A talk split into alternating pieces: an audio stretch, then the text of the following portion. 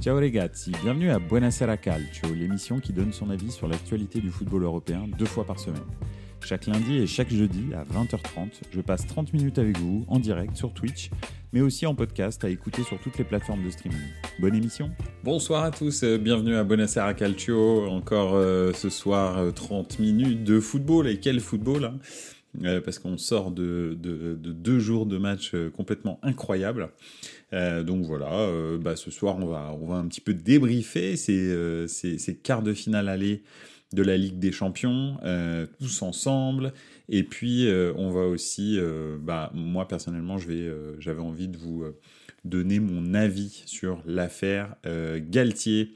Alors, c'est un, un, avis qui n'engage que moi, mais j'avais envie de le partager parce que bah, c'est, je suis là pour ça dans Buenos Aires Calcio, c'est-à-dire juste donner mon avis et puis, et puis en débattre avec vous si jamais il y a besoin d'en débattre. Voilà. Bon, en tous les cas, euh, on va commencer euh, gentiment par euh, les quarts de finale de Ligue des Champions. et puis, bah, on va les prendre un petit peu dans l'ordre. Hein, avec, on va commencer par ce, on va commencer par ce. Je rigole en fait parce que dans les commentaires, donc on, on écrit le PSG, c'est mieux que Dallas en vrai. oui, c'est vrai, c'est clair. Donc, euh, donc voilà, ça c'est sûr que le, PSG, euh, si un jour euh, tu as un creux, si un jour tu as, du mal à, trouver un sujet de conversation, bon, tu as juste à, t'intéresser un petit peu au PSG et hop, le sujet de conversation débarque directement. Donc oui, absolument, le PSG est, une source d'inspiration infinie, c'est fantastique. je suis au top, je suis au top au Cotonou Joe et toi, comment tu vas? Euh, donc, euh, pour en revenir, on va commencer par, franchement, je pense, bah, euh, le roi des matchs sur ces quatre matchs de, quart de finale aller, c'était Manchester City Real. pardon, Manchester City Bayern. J'avais dit que je pense que le vainqueur se situe dans ce match-là. Et si je me souviens bien, j'avais aussi dit que le chaos entre ces deux équipes était très très possible, que ce soit dans un sens ou dans l'autre. Alors, euh, ça a été dans le sens de l'équipe favorite. Euh, je pense que Manchester City euh, était favori de, ce choc.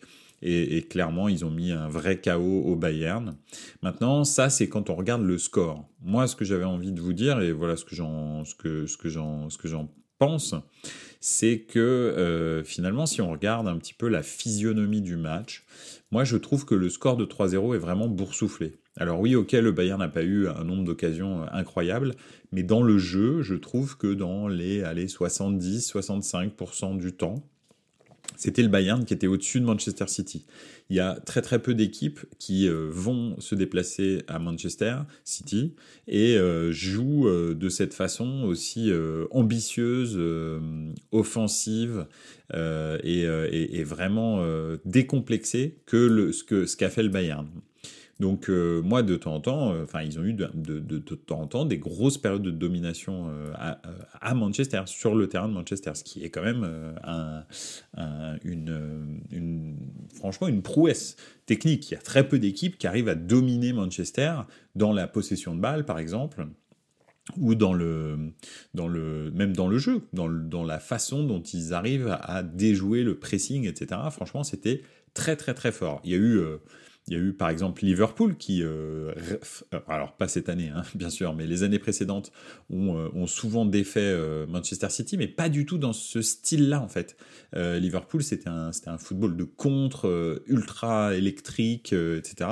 Le Bayern, pas du tout, c'était de la maîtrise. Ils étaient dans le camp de Manchester City et ils gardaient la balle dans le camp de Manchester City. Et ça, franchement, faut le faire. Hein. Il n'y a pas beaucoup d'équipes au monde qui sont capables de, de dominer de ce, de ce, de ce, à ce point-là une équipe comme Manchester City. Donc, moi, j'ai trouvé que finalement, alors, pour moi, sur l'ensemble du match, Manchester City doit gagner le match, mais 3-0, c'est lourd. C'est lourd parce que euh, finalement, euh, c'est dû à une erreur, euh, on va dire, comment individuelle, dans, un, dans un sens, hein, parce que je pense que Upamecano explose en vol. Alors, on va revenir sur les raisons, parce que moi, j'ai mon avis là-dessus et je voudrais vous le donner. Mais donc, comment Upamecano explose en vol.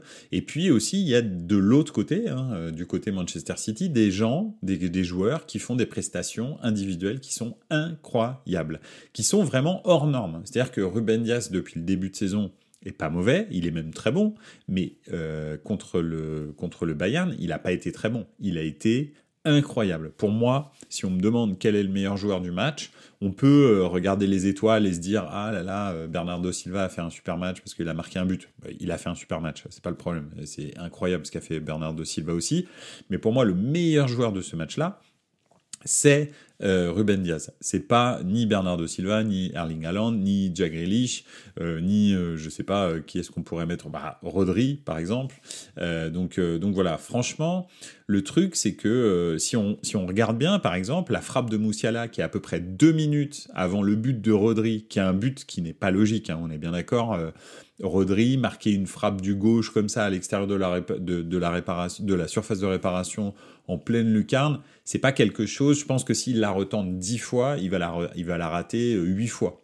Donc c'est pas un but tout fait parce que euh, voilà, Rodri il est droitier euh, et il arrive à l'entrée de la surface de réparation. Même Kimmich y croit pas vraiment, il monte histoire de monter en se disant bah de toute façon de façon il est, il est droitier donc il va pas se passer grand chose. Et en fait il te met le but de pas de l'année mais un superbe but en pleine lucarne. Donc tu peux pas vraiment t'attendre à ça. Et puis deux minutes avant, il y a cette action complètement folle de Musiala euh, qui la joue un petit peu euh, Mbappé, on va dire, c'est-à-dire qui feinte le je vais enrouler euh, poteau extérieur et qui finalement ferme son pied, la met premier poteau, et Ruben Dias qui fait un arrêt de gardien de hand. C'est complètement dingue ce qu'il est ce qu'il est fait, ce qu'il a fait. Donc donc voilà.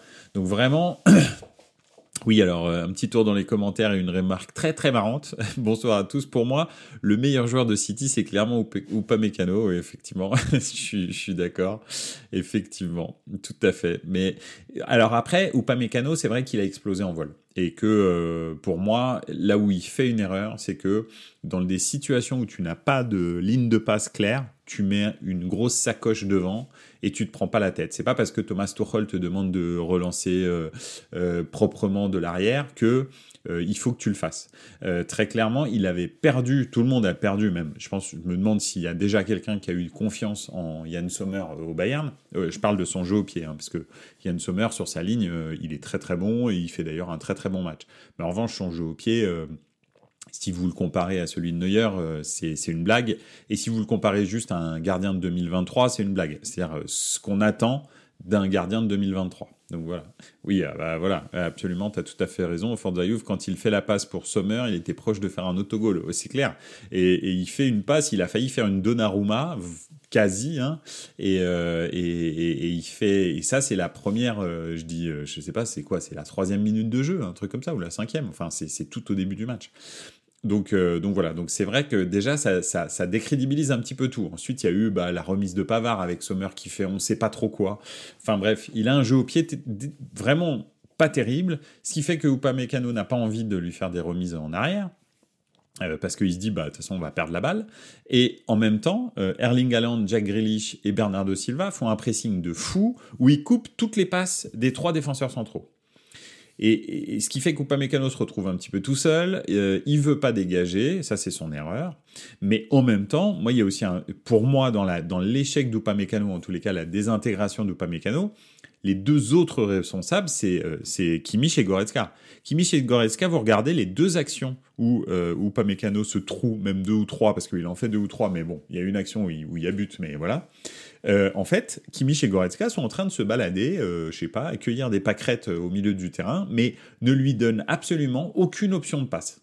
Donc, il se retrouve un petit peu bloqué et euh, il n'a pas le bon réflexe. Il essaye de faire un crochet, deux crochets, et comme il est en train de réfléchir à autre chose en même temps, à se dire comment je vais faire, je la passe pas derrière, je la passe pas devant, toutes les lignes de passe sont coupées, bah voilà, il, ça donne ça. Donc, voilà, moi, Upamecano, il il a sombré, mais il n'a pas sombré tout seul. Euh, Yann Sommer, euh, et Goretzka l'ont grandement aidé parce qu'en en fait, je pense qu'ils n'ont pas fait le travail autour de lui pour le rassurer, lui donner des options de passe, etc. etc. Donc voilà, euh, c'est pas pour le dédouaner, mais, mais quand même, je tenais à donner en tous les cas mon avis là-dessus. Euh, maintenant, pour moi, effectivement, le Bayern a été limite supérieur pendant 65-70% du temps dans ce match-là. Alors, a eu peut-être moins d'occasions, ça c'est vrai. et puis, City, City a très bien joué les, les, les cadeaux offerts par, par, par euh, le Bayern et puis a, fait une très grande prestation. Attention, je veux pas, je veux pas minimiser le match, le, match de, Manchester City. Hein. C'était, un match superbe. Euh, il y a eu des individualités qui ont fait des, qu'on fait des, prestations complètement stratosphériques, vraiment même Stones. Hein. Stones euh, fait un match complètement ouf dans ce rôle hybride de défenseur central et au même temps milieu de terrain que lui avait donné Pep Guardiola. Alors il y a la version, il y a la version, comment il s'appelle Marquinhos de Thomas Tuchel que tout le monde décriait, et puis il y a la version Stones de Pep Guardiola, et ben vous voyez que ça donne pas du tout la même chose euh, quand, euh, quand vous avez une animation, on va dire, de jeu complètement différente autour de vous. Donc, donc voilà, vraiment, vraiment une traite, en tous les cas, un match de très très haut niveau pour moi, mais pas un, pas une correction. Les gens qui disent euh, Manchester City a mis une correction au Bayern, je suis pas d'accord. Euh, le Bayern a, très bien joué, n'a pas été vraiment euh, ni très dangereux ni décisif dans, les moments où ils ont eu, ils ont eu des occasions. Mais si, si Moussiala marque ce premier but sans cette intervention divine de, de Ruben Diaz, qui en fait plusieurs hein, d'ailleurs au, passage, je pense que le match est pas le même et, et, et je pense que voilà, ça peut donner un match nul. Je pense que le 1-0 aurait été le juste reflet euh, du match que j'ai vu, euh, que j'ai vu mardi soir. Voilà un petit peu le, mon, mon, analyse de ce match-là. Après, franchement, euh, c'était du plaisir. Hein. c'était, franchement du plaisir. en même temps, il y avait un autre match. Hein. on, va passer au deuxième match. On va passer au match bah, Benfica-Inter. Alors Forza qui quand même on fait un petit arrêt avant. Euh, Forza qui dit moi je crois à la remontada du Bayern. Bah écoute, euh, franchement, j'aimerais beaucoup, hein, vraiment, euh, franchement, euh, je, je, je, préférerais que, enfin si, si, on me demande mon avis de supporter de foot, je préférerais largement que le Bayern aille en finale de Champions parce que parce que voilà parce que le projet Manchester City me m'emmerde un petit peu. Hein. Enfin je veux dire ils ont pris un club lambda, comme si tu prenais Guingamp euh, en France, et puis euh, ils en ont fait euh, probablement à l'heure actuelle la plus grande équipe du monde, enfin en tous les cas la, meilleure. Donc ouais, c'est pas, enfin pour moi c'est pas, bah, bref, c'est pas terrible. Tu vois, Newcastle a plus d'histoire, je pense, que Manchester City par exemple. Donc, donc voilà, bon. Mais ça, c'est ça c'est mis à part. Mais écoute, en tous les cas, si le Bayern fait une remontada, ce sera une des un des exploits les plus retentissants du football européen de ces 30 ou 40 dernières années. Honnêtement, euh, là, euh, contre ce Manchester City-là, euh, c'est quand même chaud. C'est pas remonter le Paris Saint-Germain qui n'a jamais vraiment eu une équipe dominante. ça a toujours été des coups euh, des coups d'éclat. Euh, Manchester City, c'est une équipe ultra dominante en Europe à l'heure actuelle, c'est la meilleure et depuis de nombreuses années. Pour l'instant, ils se trouvent en Ligue des Champions à chaque fois, mais des fois c'est pour des trucs euh, vraiment minimes, comme je me souviens encore de la du quart ou de la demi-finale contre Tottenham où c'était complètement dingue ce, retour de hors-jeu, enfin bref, qui, existait, hein, mais, mais c'était vraiment à des millimètres. Donc, donc voilà. Euh, on passe donc à Benfica Inter et euh, l'Inter qui a fait vraiment une très très grosse prestation. Alors le Benfica est en, chute libre depuis, euh, depuis quelques temps et j'en parlais avec euh, des amis euh, benfiquistes récemment qui me disaient, parce que moi je suis pas beaucoup le championnat du Portugal, hein, voilà, très honnêtement, il faut être transparent, qui me disaient en fait le, l'entraîneur du Benfica ne fait jamais tourner. Mais quand je dis jamais, c'est jamais. La plupart du temps même, il ne fait pas de changement lors des matchs ou très très peu, un changement, ou voilà, deux vraiment parce qu'il y a eu un blessé quoi. Ce qui fait que le jeu flamboyant qu'on a vu en première euh, partie de saison, et même euh, là au retour, euh, au retour de, la, de la Coupe du Monde pendant les huitièmes de finale, bah en fait il, s'est étiolé à cause de, vraiment la, la, la, forme physique des joueurs. Et effectivement, tu as tout à fait raison, Forza ils ont pris deux jeunes pour remplacer Enzo Fernandez, il ne les fait jamais jouer, tout à fait. Et aussi, ils ont perdu Enzo Fernandez, qui était absolument magnifiquement euh, euh, intégré dans, dans, ce, dans, ce, dans ce jeu complètement fou euh, que, le, que le, le, Benfica nous a montré en première, en première partie de saison. Donc c'est vraiment le, c'est vraiment le, probablement la raison pour laquelle le Benfica n'arrive plus. N'y arrive plus et n'y arrive plus euh, non plus en championnat. Là, il venait de perdre euh, contre Porto, euh, on en avait parlé lundi dans Buonasera Calcio, et, c'est vrai que le, le Benfica a beaucoup de mal et le niveau de jeu du Benfica a beaucoup de mal. L'Inter, l'Inter était dans, aussi dans un vortex complètement dingue avec quatre défaites d'affilée, puis ensuite deux matchs nuls là, qui étaient vraiment glorieux. Alors un contre la Juve, donc bon, c'était déjà pas mal. Mais l'autre, c'était contre euh, la Salernitana. Et là, l'Inter en Ligue des Champions a su hausser le, niveau. Ils ont fait un vrai match de Ligue des Champions. Euh, vraiment euh, énormément d'impact, beaucoup de sérieux défensivement. Barella fait un match XXL. Brozovic aussi, là, il commence à m'inquiéter, lui, parce que ça y est, il revient enfin après sa très très longue blessure. Euh, il revient enfin à vraiment très haut niveau. Euh, donc, euh, donc voilà, donc c'est vraiment Bastoni a fait un match magnifique et toute la défense a été très très solide. Onana aussi, bah, c'est très très important en Ligue des Champions d'avoir un, très bon goal. on en parlera encore pour Real Real Chelsea ou pour euh, bah, AC Milan Naples.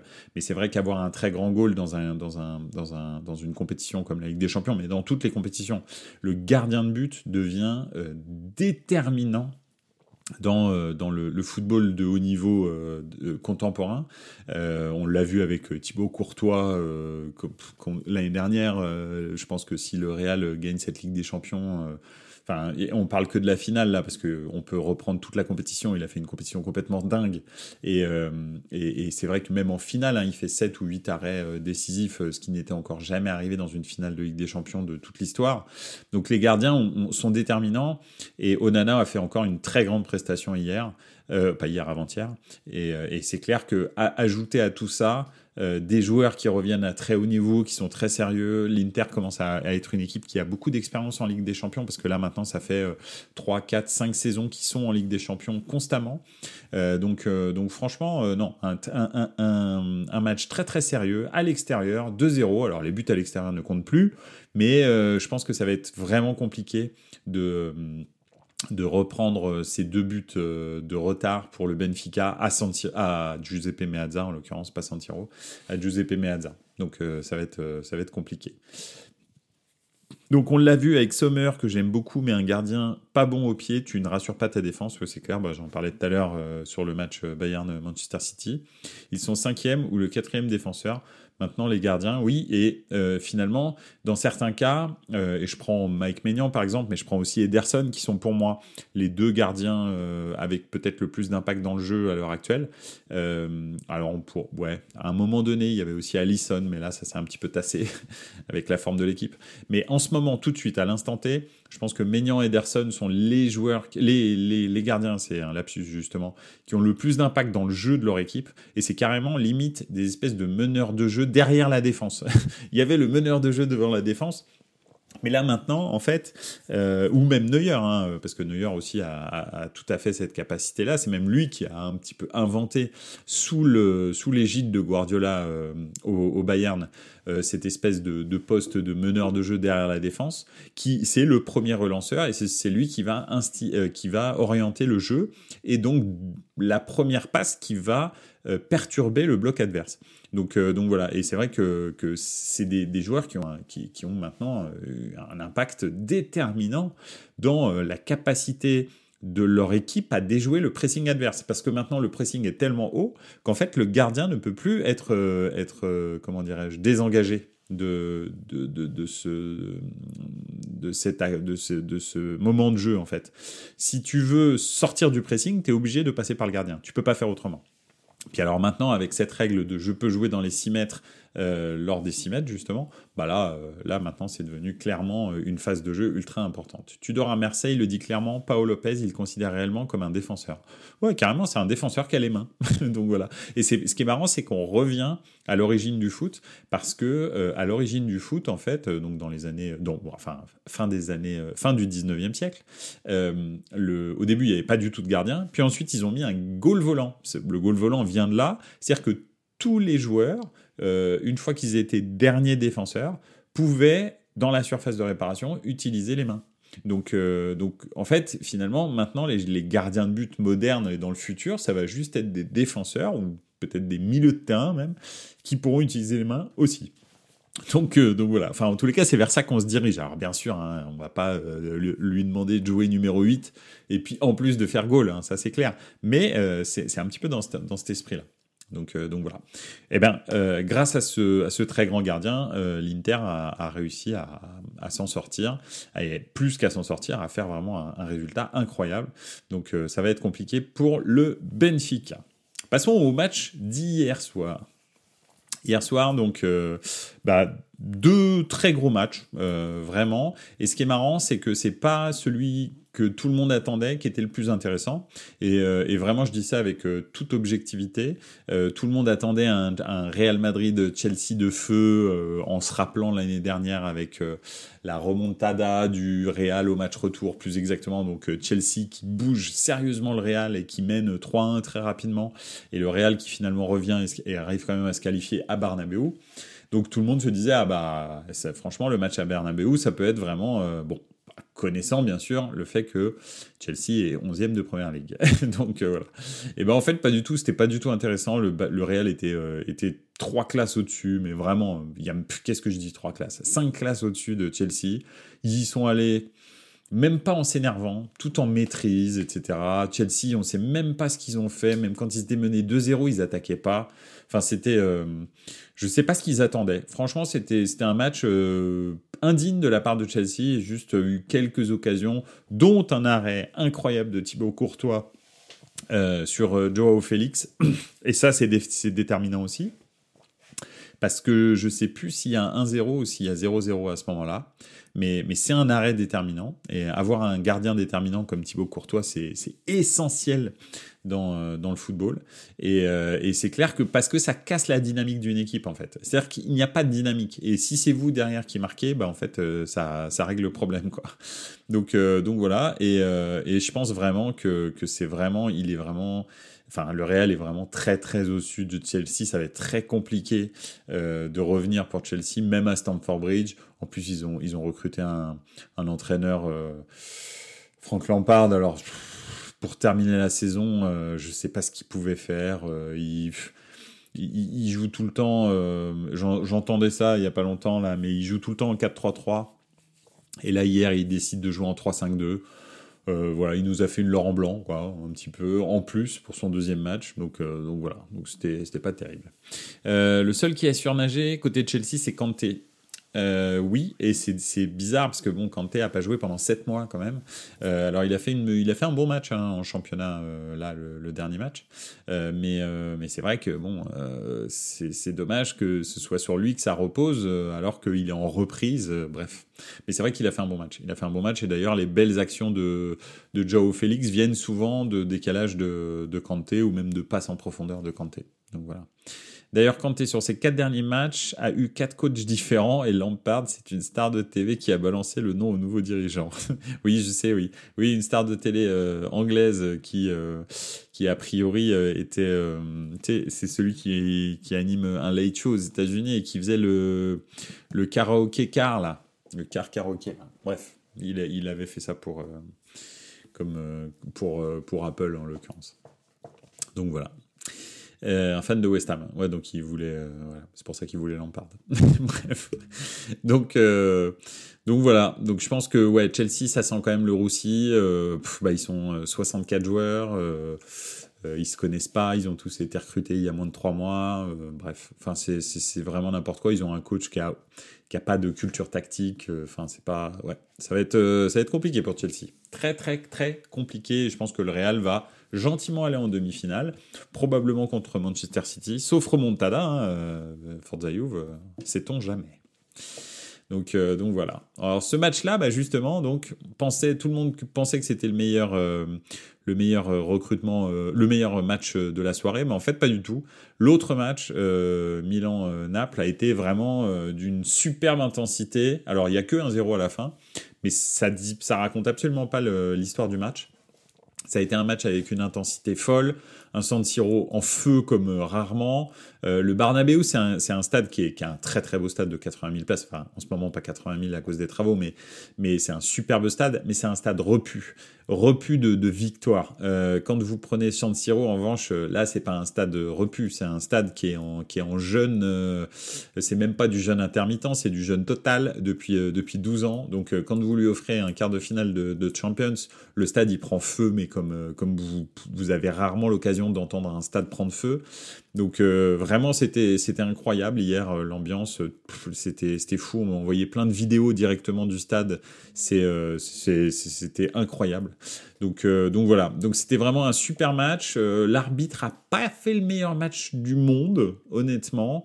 Ça c'est le petit bémol. À un moment donné en fait son son, son oreillette a, est tombée en panne et donc il avait plus l'assistance de la VAR et c'est vrai que ça s'est vu parce que bah il y a quand même euh, il y a quand même euh, deux penalties potentiellement qui auraient pu être sifflés qui n'ont pas été sifflés.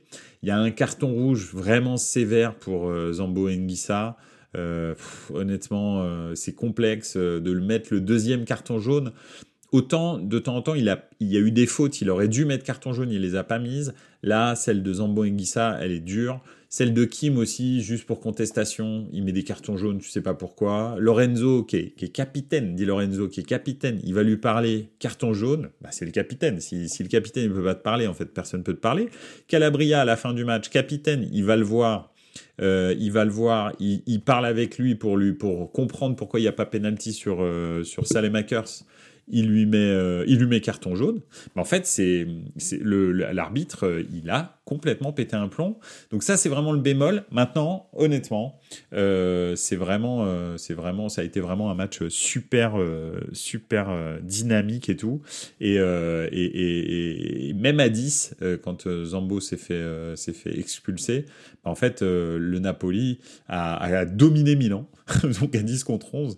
Et puis, bah Mike Maignan, euh, Mike Maignan euh, a fait un arrêt stratosphérique, encore une fois. Euh, alors, je, me, je vous dirai une petite anecdote, mais il a encore fait un arrêt stratosphérique sur une frappe de Di Lorenzo, justement, c'était à la 82e minute, je crois. Il va chercher une frappe qui part en lucarne alors qu'il est déjà à genoux. Franchement, c'était incroyable. Et, ça, ça vaut un but. Hein. C'est exactement la même chose, ça vaut un but. Dans le jeu, tout, tout le match, il a été super bon vraiment au pied, euh, ses interventions sur les frappes de loin, etc. Mais vraiment super bon. Et ça, ça, change tout. Milan est, transfiguré depuis qu'on n'a plus euh, Tatarusanu, mais euh, Mike Maignan. C'est pas pour en vouloir à Tatarusanu, parce qu'il n'est pas nul, Tatarusanu. C'est juste que quand vous avez un gardien euh, hors norme comme, comme peut l'être Mike Maignan, Thibaut Courtois ou Ederson, bah en fait ça change tout. Alors Ederson, beaucoup plus avec les pieds qu'avec les mains, mais Mike Maignan et Courtois, c'est quasi les deux quoi. Donc euh, franchement, je pense que Maignan est un petit peu supérieur euh, que à Courtois euh, avec les pieds. avec les mains, en revanche, être supérieur à Courtois, c'est compliqué. c'est très très compliqué. Je pense que c'est le meilleur à l'heure actuelle. Donc donc voilà. Donc non, franchement, euh, effectivement, bah, à la fin du match, il y a un joueur de Milanais qui a pris un jaune aussi. Bah, je, crois que c'est Calabria, comme tu dis. Euh, heureusement, Ossimène revient pour Naples. Bah, j'ai pas l'impression que ce soit certain, euh, parce qu'ils avaient annoncé normalement son retour là pour le match aller, et finalement il n'était pas là.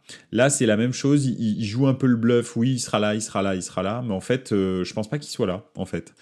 Enfin, je pense pas. On verra bien, mais il est, possible qu'il soit pas forcément là. Donc, euh, donc voilà. Et c'est vrai que la suspension de Zambo et Nguissa à cause du carton rouge et la suspension de, Kim à cause du carton jaune, bah c'est compliqué. Si en plus Ousmane n'est pas là, c'est toute la,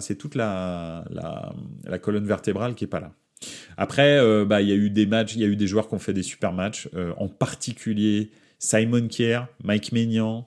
Euh, Simon Kier a fait un match incroyable, pas fait une faute du match. Euh, c'est simple, euh, honnêtement, c'est incroyable.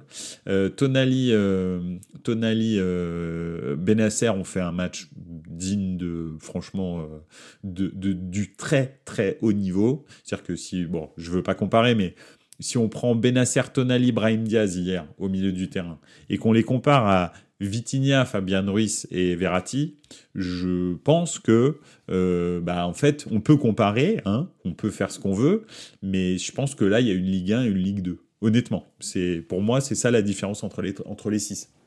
C'est il y a une Ligue 1 et il y a une Ligue 2. Donc, donc voilà. Franchement, c'est euh, vraiment un Fiori classe, quoi, les, trois hier. Et puis, euh, et puis à gauche, euh, ouais, Tudor va pas être d'accord.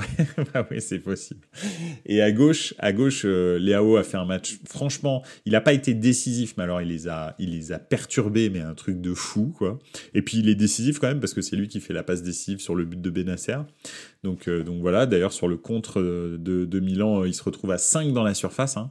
Euh, donc c'est pas, c'est un truc qui est, euh, en fait, vraiment le match, il était, il était électrique. C'était franchement, c'était génial. Il y avait des embrouilles. Théo Hernandez, euh, à un moment donné, il va chambrer Lozano, etc. C'était un super match. Vraiment, c'est tout ce que vous aimez dans le foot, c'est là, excepté l'arbitre. donc voilà. Mais sinon, tout ce que vous aimez dans le foot, c'est là. Enfin, en tous les cas, moi, tout ce que j'aime dans le foot, c'était là. Donc franchement, j'ai passé en plus un moment parce que je suis supporter milanais. Mais, mais voilà. En tous les cas, le truc, c'est que ce que je veux dire, c'est que ça va être compliqué pour Naples mais je pense qu'il n'y a que 50% du travail qui est fait pour Milan. Euh, honnêtement, le match retour va être très, très, très, très compliqué au Maradona. Et c'est vraiment pas gagné. Donc, euh, donc voilà, surtout si Osimhen revient.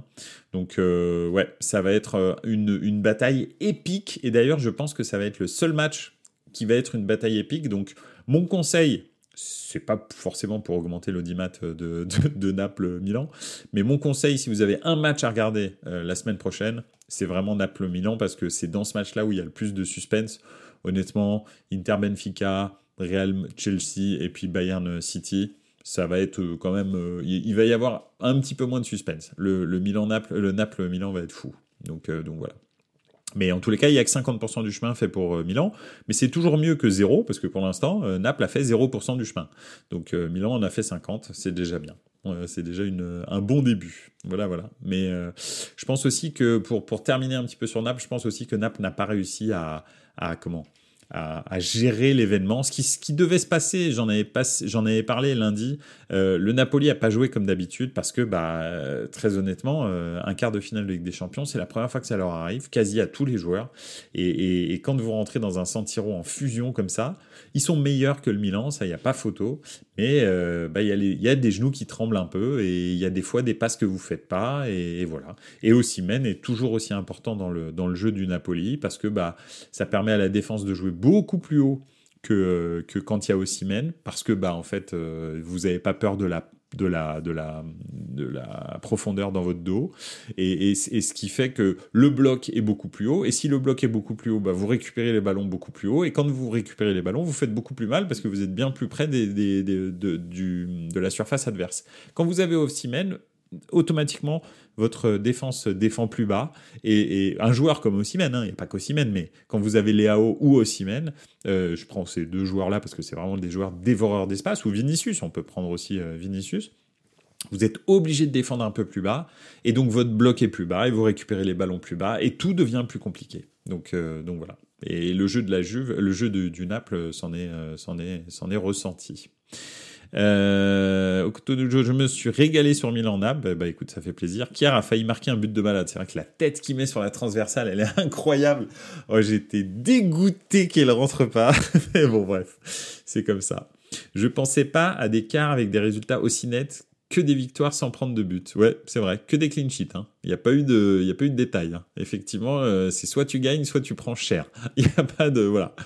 Donc euh, ouais, ouais c'est vrai, c'est surprenant, c'est surprenant. Surtout que la Ligue des Champions nous avait habitués à d'autres choses euh, ces derniers temps. Mais c'est une année bizarre. Hein. La Coupe du Monde a perturbé énormément de choses. Honnêtement, c'est vraiment une année particulière. Donc voilà. Enfin voilà, c'est tout pour euh, les quarts de finale aller de, la Champions League. Et puis bah, je vais prendre 5 minutes hein, euh, pour euh, parler de l'affaire Galtier. moi, ce que je voulais dire, c'est pas, j'ai rien contre Galtier, j'ai rien pour Galtier, j'ai pas d'amitié particulière, particulière, j'ai jamais été emballé par son, par son jeu. la personnalité, il est quand même pas non plus super sympa. Euh, ouais, bah bon match, euh, bon match, euh, bon quart de finale Forza Juve, qui nous dit je vous laisse, je vais voir la Juve. T'as tout à fait raison. Il y a des très bons matchs hein, ce soir, donc voilà, dont, un Juve Sporting qui va être très très spectaculaire. Ouais, je prends, je prends donc 5 minutes juste pour vous dire que Galtier, j'ai pas d'amitié ni d'inimitié particulière pour Galtier, mais mais il y a un truc que je veux, j'aimerais bien, enfin moi en tous les cas que je pense, c'est que tant que il n'y a pas de preuve sur quoi que ce soit. Il ne faut pas oublier que on n'est pas obligé de le, clouer au pilori. il a peut-être dit les choses euh, horribles que enfin horribles en tous les cas qui n'engagent que lui mais qui sont pas terribles. En tous les cas à mon à mon avis quoi. Mon humble avis c'est pas terrible euh, il les a peut-être dit ces, ces, choses-là, et le jour où on aura euh, peut-être les preuves de ce qu'il a dit, ben à ce moment-là, il sera grand temps de peut-être, voilà, c'est un délit. Hein, le, enfin, en France, s'il y a racisme avéré, s'il y a discrimination avérée, c'est un délit. Donc, il sera grand temps de faire un procès pour euh, le, le, le, sanctionner euh, comme la loi le prévoit. Mais pour l'instant, c'est juste un mail que j'aurais pu moi faire, écrire, envoyer à n'importe qui et dire bah voilà, euh, il a dit ça. Donc moi demain, si je m'amuse à dire ça de n'importe qui, bah en fait, euh, ça, veut, ça veut dire que maintenant, il n'y a plus, enfin, la société émet tellement de jugements rapidement qu'il n'y a plus du tout aucune, euh, aucune, aucune retenue sur rien. Ce que je, et c'est ça que, que, que, j'ai envie de dire, c'est que oui, peut-être que Galtier est un sale type, c'est possible, je ne sais pas, voilà. mais avant de dire que c'est un sale type, faut des preuves, parce que si ça se trouve, il y a juste quelqu'un qui essaye de lui nuire et il faut surtout pas l'oublier ça. Donc voilà, parce que euh, Galtier il n'a pas entraîné euh, que euh, à Nice et, avant Nice, a priori, il n'y a jamais eu ce genre de, choses. Maintenant, c'est pas parce que ça n'est jamais sorti que ça n'a pas existé. Donc, donc voilà, mais c'est quand même un, un, contexte particulier. Et puis, même les joueurs de Nice n'en ont pas parlé. Pas vraiment. Là, il y a des espèces de sous-entendus, mais en fait, on ne sait pas réellement ce qui s'est passé. Donc, euh, bah, tant qu'il y a personne qui parle euh, sur, euh, sur qui parle et qui dit voilà, il s'est passé ça, telle date, etc., etc., etc. il y a des témoins. Ok, bah à ce moment-là, je pas de souci. faisons, prenons les, les, les, les mesures qui, qui s'imposent. Mais tant que c'est pas le cas, faut pas s'emballer, quoi. Voilà, c'est tout ce que je dis. Euh, et puis, euh, et puis voilà, euh, le pauvre, il a aussi une famille, etc. Imaginez si c'est faux, si le mail il est faux. Il a reçu en une journée 5000 menaces de mort. Je ne sais pas si vous vous rendez compte. Enfin, c'est complètement dingo. Donc imaginez si c'est complètement faux et que le mail est faux et que c'est juste quelqu'un qui cherche à lui nuire, ce qu'il est en train de prendre dans les dents là. honnêtement, euh, c'est, moi ça me fait froid dans le dos. Alors, en revanche, si c'est un sale type, bah la justice s'en occupera, mais c'est pas en faisant des menaces de mort que ça va euh, changer euh, quoi que ce soit. C'est la justice qui doit régler ça. C'est pas c'est pas une vendetta à le harceler, etc. C'est pas pas comme ça qu'on règle des problèmes dans une démocratie. donc donc voilà. Voilà, c'est tout ce que je voulais dire.